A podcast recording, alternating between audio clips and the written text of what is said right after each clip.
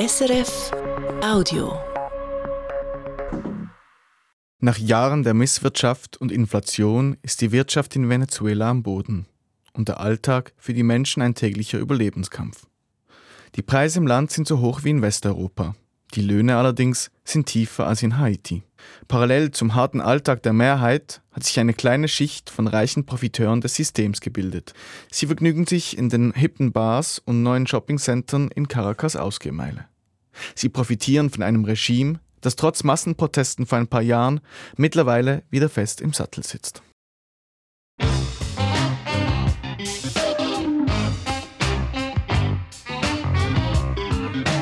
International. Eine Sendung von Hildegard Willer.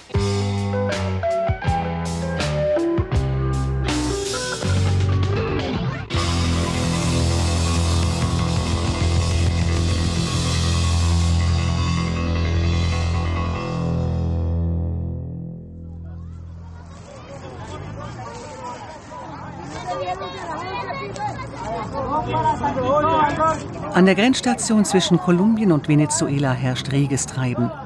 Busse und Lastwagen halten vor der Brücke, die die beiden Länder trennt.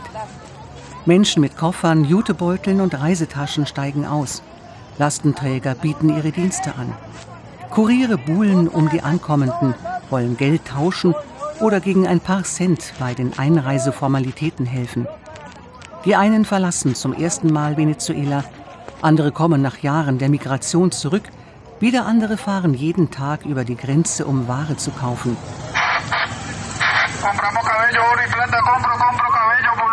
Reinaldo wirbt per Megafon um Frauen, die ihr Haar verkaufen sollen. Mit ihren Haaren können sich die Migrantinnen ein paar Pesos verdienen, die sie auf ihrem langen Weg durch Kolumbien, Ecuador oder Peru brauchen werden.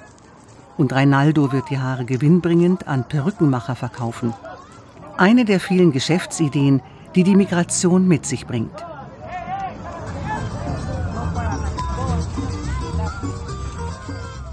Sieben Jahre lang war der Grenzposten zwischen der kolumbianischen Stadt Cúcuta und San Antonio auf der venezolanischen Seite geschlossen. Die diplomatischen Beziehungen zwischen Kolumbien und Venezuela eingefroren. Erst der 2022 ins Amt gewählte Linke Gustavo Petro hat das Gespräch mit Nicolás Maduro, seinem Amtskollegen in Caracas, wieder aufgenommen. Erster Erfolg? Die Öffnung der Grenze. Mehrmals war ich in Venezuela für Recherchen, zuletzt vor drei Jahren. Den wirtschaftlichen Zusammenbruch habe ich miterleben können, die zunehmende Verzweiflung im Land dokumentiert. Ich will wissen, ob es den Menschen in Venezuela heute besser oder schlechter geht als damals. Alejandra kommt über die Brücke. Die 32-Jährige hat ein Kleinkind an der Hand und lacht laut auf bei meiner Frage.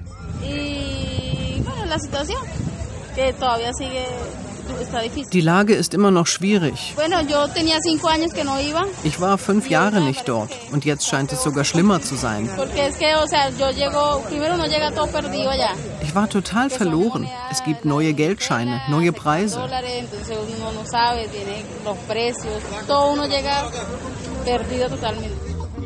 Alejandra meint damit, dass sie in Venezuela nur mehr mit Dollarscheinen bezahlen kann oder im Grenzgebiet zu Kolumbien in kolumbianischen Pesos.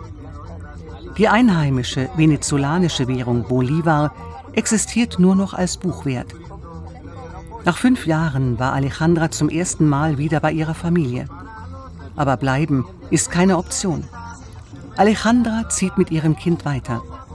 In Kolumbien gehe es ihr als Straßenhändlerin besser als in der Heimat, meint sie. Mindestens ein Siebtel aller Venezolaner, über sieben Millionen, hat in den letzten Jahren seine Heimat verlassen. Auf der Flucht vor Hunger, Inflation oder dem autoritären Regime des Nicolás Maduro.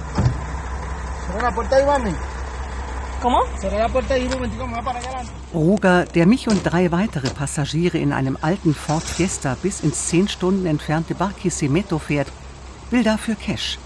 85 Dollar. Ein stolzer Preis für ein Land, das den niedrigsten Mindestlohn und den billigsten Benzinpreis Südamerikas aufweist. Bevor wir losfahren, rollt Roger kolumbianische Pesoscheine zu kleinen Bündeln und legt sie in ein Fach neben dem Lenkrad. Schon nach wenigen Kilometern auf der venezolanischen Landstraße wird unser Auto an einer Kontrollstelle der Nationalgarde angehalten und Roger übergibt das erste Geldpäckchen. Schau mal, hier ist Geld für dich. Bei der Nationalgarde haben sie mir bereits 100 abkassiert und hier auch nochmal 100. Aber nimm das Geld, Mann, nimm es. Sicher zehnmal wiederholt sich diese Szene während der Autofahrt. Roger gibt einem bewaffneten Soldaten Geld, im Gegenzug lässt er uns durchfahren, ohne das Gepäck zu kontrollieren. Die Strecke führt über die venezolanischen Anden hinein in die Llanos, tiefgelegenes Farmland.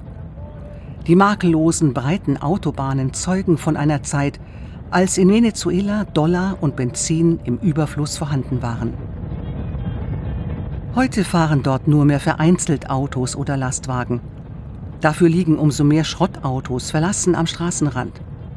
Wir fahren an geschlossenen Tankstellen der staatlichen Erdölgesellschaft vorbei. Wenn doch eine geöffnet hat, dann bilden sich lange Autoschlangen. Doch Roger weiß sich auch ohne Tankstellen zu behelfen. Fünf Liter. Ein informeller Benzinverkäufer füllt mit einer Plastikflasche ein paar Liter in den Tank des Ford Fiesta. Bachaqueros nennt man diese Schwarzmarkthändler, die auf verschlungenen Wegen an subventioniertes Benzin kommen, um es dann teuer weiterzuverkaufen. Ein paar Dollar hat Roger dem Bachaquero dafür in die Hand gedrückt.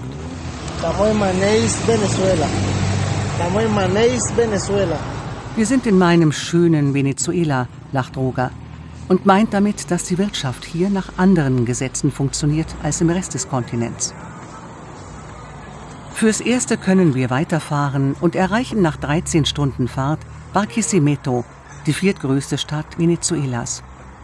Dani Canizales hat bis vor fünf Jahren als Ingenieur für Arbeitssicherheit in Venezuela gearbeitet und ist 2018 nach Peru ausgewandert.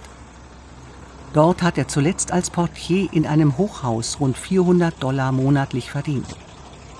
Nun ist er nach fünf Jahren das erste Mal wieder in seinem Heimatland, um seine Mutter zu sehen, aber auch um vielleicht länger hier zu bleiben.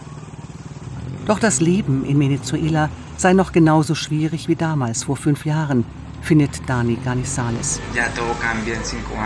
Alles hat sich geändert, aber die Wirtschaft ist gleich geblieben. Klar, heute gibt es alles zu kaufen, aber als ich vor zwei Monaten ankam, war der Dollar bei 9 Bolivares. Heute muss ich 19 Bolivares für einen Dollar zahlen. Es gibt hier viele Produkte, aber niemand kann sie kaufen. Ich wollte meiner Mutter einen neuen Kühlschrank kaufen. 600 Dollar kostet er hier der einfachste.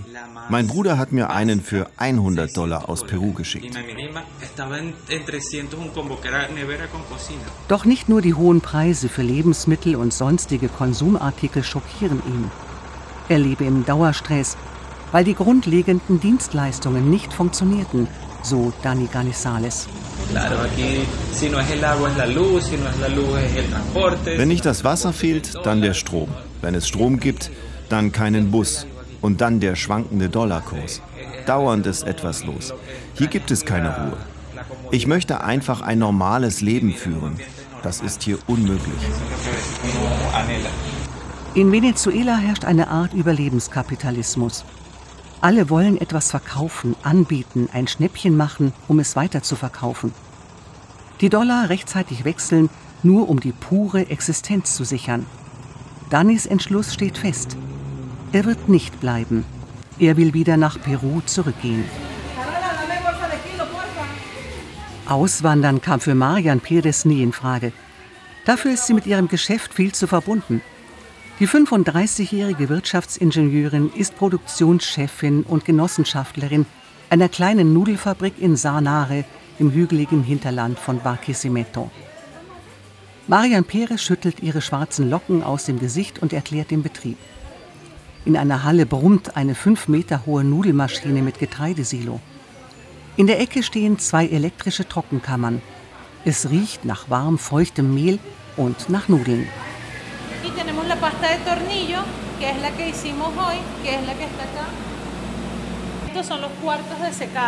Heute haben wir Fusilli gemacht mit Karottensaft.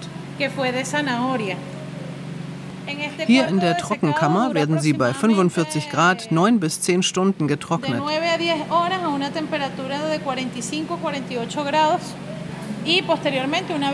Danach werden die Nudeln eingepackt und bekommen ein Etikett. Die Genossenschaft Palo Verde hat vor fast 40 Jahren als Kleinbetrieb von vier Frauen aus dem Dorf begonnen. Heute arbeiten hier und in der angeschlossenen Lebensmittelkooperative 34 Personen, zwei Drittel Frauen. Alle sind als Genossenschaftlerinnen, Miteigentümerinnen und verwalten den Betrieb selber. Dennoch ist die wirtschaftliche Dauerkrise mit Hyperinflation, Mangelwirtschaft und Korruption auch an der Nudelgenossenschaft nicht spurlos vorübergegangen. Wir produzieren nicht die 1200 Kilo, die wir produzieren könnten. Wir verkaufen nicht so viel. Drei Jahre lang dauerte die Krise. Wir bekamen keinen importierten Weizengrieß. Die Firmen durften uns nicht mehr verkaufen, weil uns eine behördliche Genehmigung fehlte und als wir sie endlich hatten, brauchten wir sie nicht mehr. Marian und die meisten Genossenschaftlerinnen setzten noch bis vor wenigen Jahren große Hoffnungen in das sozialistische Wirtschaftsmodell der venezolanischen Regierung. Heute stellt Marianne Pérez ernüchtert fest, die Enttäuschung kam, als wir kein Grießmehl mehr bekamen. Wir schrieben Briefe an alle Minister, fuhren mehrmals in die Hauptstadt, obwohl dies für uns große Kosten bedeutete. All das, um eine Einfuhrerlaubnis für das Grießmehl zu bekommen, die wir immer schon hatten, und gleichzeitig im Fernsehen zu hören, wie die Regierung die Solidarökonomie anpries. Da war ein großer Bruch, das war alles Lüge. Vorher, als alles knapp war, glaubten wir, dass der Wirtschaftskrieg und die USA schuld seien. Aber jetzt merkten wir, dass das alles nur ein Vorwand für die Untätigkeit der Regierung war. Die Genossenschaftlerinnen der Nudelfabrik von Palo Verde verdienen 7 US-Dollar Tageslohn. Das macht bei 20 Arbeitstagen 140 Dollar im Monat. Damit gehören sie zu den Gutverdienenden in Venezuela. Die staatliche Lehrerin am Ort verdient ebenfalls 7 US-Dollar pro Monat. Dabei sind die Lebenshaltungskosten ähnlich wie in Europa. Für einen Milchkaffee in einem kleinen Plastikbecher zahle ich 2 Dollar. Für einen Maisfladen mit Avocado-Hähnchenfüllung 5 Dollar. Ein mittelmäßiges Mittagsmenü kostet 10 Dollar.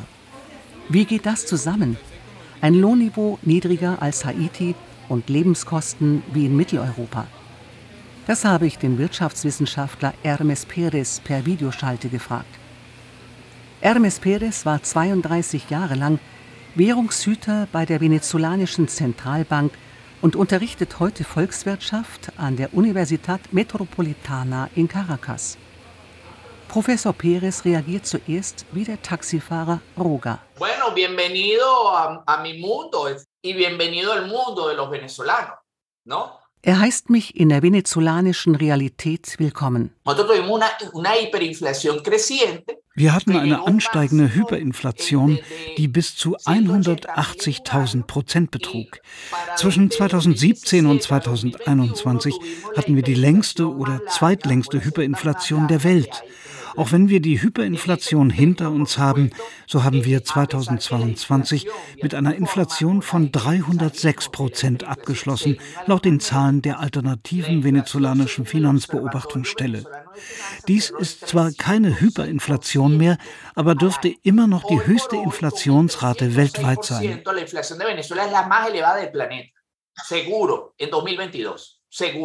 Die Dollarisierung habe unter anderem geholfen, die Hyperinflation zu besiegen, wobei Hermes Perez betont, dass die Dollarisierung von der Bevölkerung eingeführt wurde und niemals offiziell bestätigt wurde.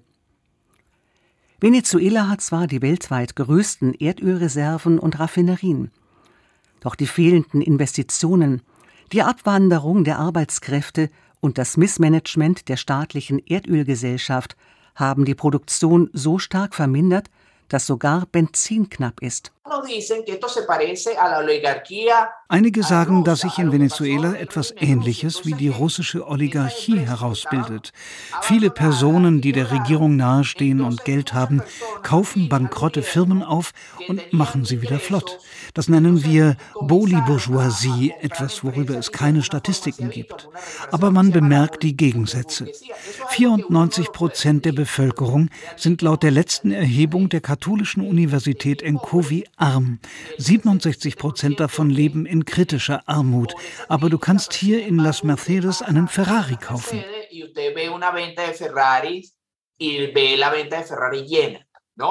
Das möchte ich mit eigenen Augen sehen und gehe ins Ausgeviertel Las Mercedes in Caracas. Letzten November hat hier das Nobel-Einkaufszentrum Avanti eröffnet.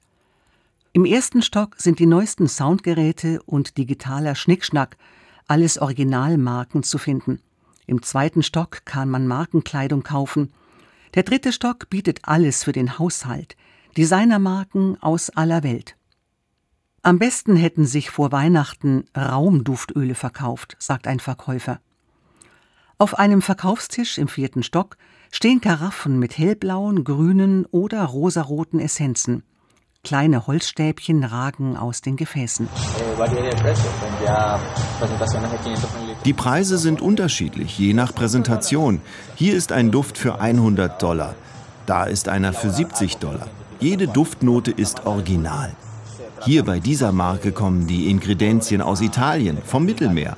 Alles sind Markenöle. Diese Marke hier war nach der Eröffnung schnell ausverkauft. 100 Dollar. Das verdient eine Lehrerin in Venezuela im ganzen Jahr. Die Dachterrasse der Cafeteria von Avanti im vierten Stock bietet einen Ausblick über das Tal von Caracas, die Hochhäuser, die Stadtautobahn, den Avila-Küstenberg. In den Korbsesseln sitzen an jenem Nachmittag vor allem Männer und Frauen zwischen 30 und 40. Sie tippen auf Laptops. Einer der Männer, gepflegter Vollbart und reichlich Tattoos, zieht an einer Wasserpfeife. Vielleicht gehören sie zur Bolibourgeoisie, von der Hermes Perez spricht, zu den Enchufados, zu jenen mit besten Beziehungen zur Regierung und Behörden. Ganz sicher aber gehören sie zu den obersten fünf Prozent, die sich keine Sorgen machen müssen, was sie am nächsten Tag essen. Paradoxerweise ist das sozialistische Venezuela heute das Land mit der größten Einkommensungleichheit in Südamerika, vergleichbar nur mit Angola und Mosambik, so die Erhebung Encovi der katholischen Universität Andres Bello. Wie kann sich eine Regierung im Amt halten, die den Sozialismus des 21. Jahrhunderts versprochen und ein verelendetes Land mit extremen Ungleichheiten geschaffen hat? Der Journalist und Politikwissenschaftler Andres Canizales nennt mehrere Gründe, warum Präsident Nicolás Maduro so fest im Sattel sitzt. Pues Maduro termina apropiándose de eh, buena parte de las instituciones del Estado Maduro hat einen Großteil der staatlichen Institutionen gleichgeschaltet und hat die Kontrolle über die Armee, die staatlichen Finanzen und die Macht über das oberste Gericht. Außerdem ist die Opposition zerstritten, teils durch interne Machtkämpfe, teils von der Regierung angeheizt. Der ehemalige Hoffnungsträger der Opposition, Juan Guaido, spielt heute keine politische Rolle mehr. Seine zu starke Nähe zu den USA unter Donald Trump und ein misslungener Putschversuch haben, so Andrés Canizales, zu seinem Scheitern geführt. Es ist ein Paradox, dass Donald Trump gehen musste und Nicolás Maduro weiterhin im Amt ist.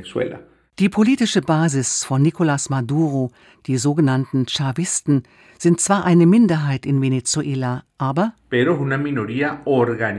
eine organisierte Minderheit mit gleichgeschalteten Institutionen und Kontrolle über einen Teil der Bevölkerung.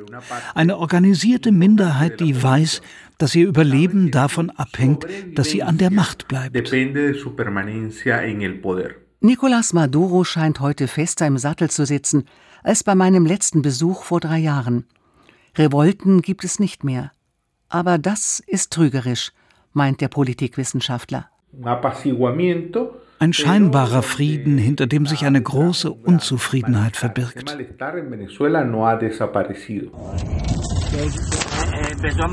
In der Hauptstadt Caracas kämpft sich das altersschwache Taxi den Berg hoch. Im Stadtteil Las Minas de Baruta ist scheinbar alles ruhig. Hoch über den Hügeln von Caracas stehen die blau-weiß gestrichenen Hochhaustürme Las Danielas.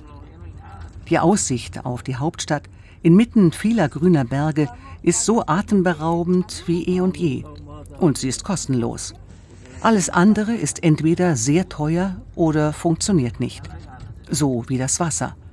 Das kostet zwar kaum, kommt aber mit viel Glück nur eine Stunde pro Tag aus der Leitung. Maria Ines Ortiz, 66 Jahre alt, lebt hier mit ihrer betagten Mutter, ihrer Schwester und deren elfjährigem Sohn. Sie hat silbergraues gelocktes Haar, trägt Jeans und T-Shirt und bewegt sich flink. Rund ein Drittel der Wohnungen dieser ehemaligen Mittelschichtssiedlung steht heute leer, schätzt Maria Ines Ortiz. Maria Ines ist, wie so viele Menschen, die ich in Venezuela treffe, eine Überlebenskünstlerin. Ich frage sie, wie sie und ihre Familie es schaffen, über die Runden zu kommen. Ines zählt auf. In den letzten eineinhalb Monaten hat sie als OP-Schwester 75 Dollar verdient. Das jedoch reicht bei weitem nicht. Ihre Schwester arbeitet als Soziologin in einem Ministerium und verdient rund 20 Dollar. Ihre Mutter war Krankenschwester und bekommt eine Rente von umgerechnet 7 Dollar. Das reicht nicht mal für die Medikamente, die sie einnehmen muss. Doch auch mit den beiden Gehältern plus Rente der Mutter kommt sie nur auf etwas über 100 US-Dollar. Ihre Tochter lebt in New York und hilft.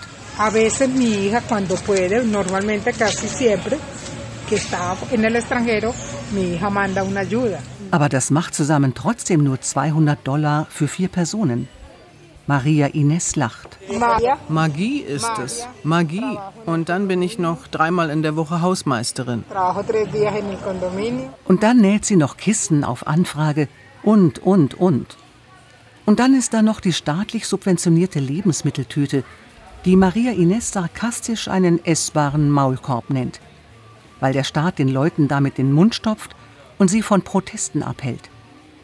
Mehrere Jobs, dazu noch eine Überweisung aus dem Ausland, ab und zu subventionierte Lebensmittel vom Staat. Alles zusammen reicht vielleicht gerade so zum Überleben. Fürs Protestieren oder gar die Politik bleibt keine Kraft mehr. Das gilt für 95 Prozent der Menschen in Venezuela. Die anderen 5% gehen ins Luxuskaufhaus und feiern dessen Existenz als wirtschaftlichen Aufschwung.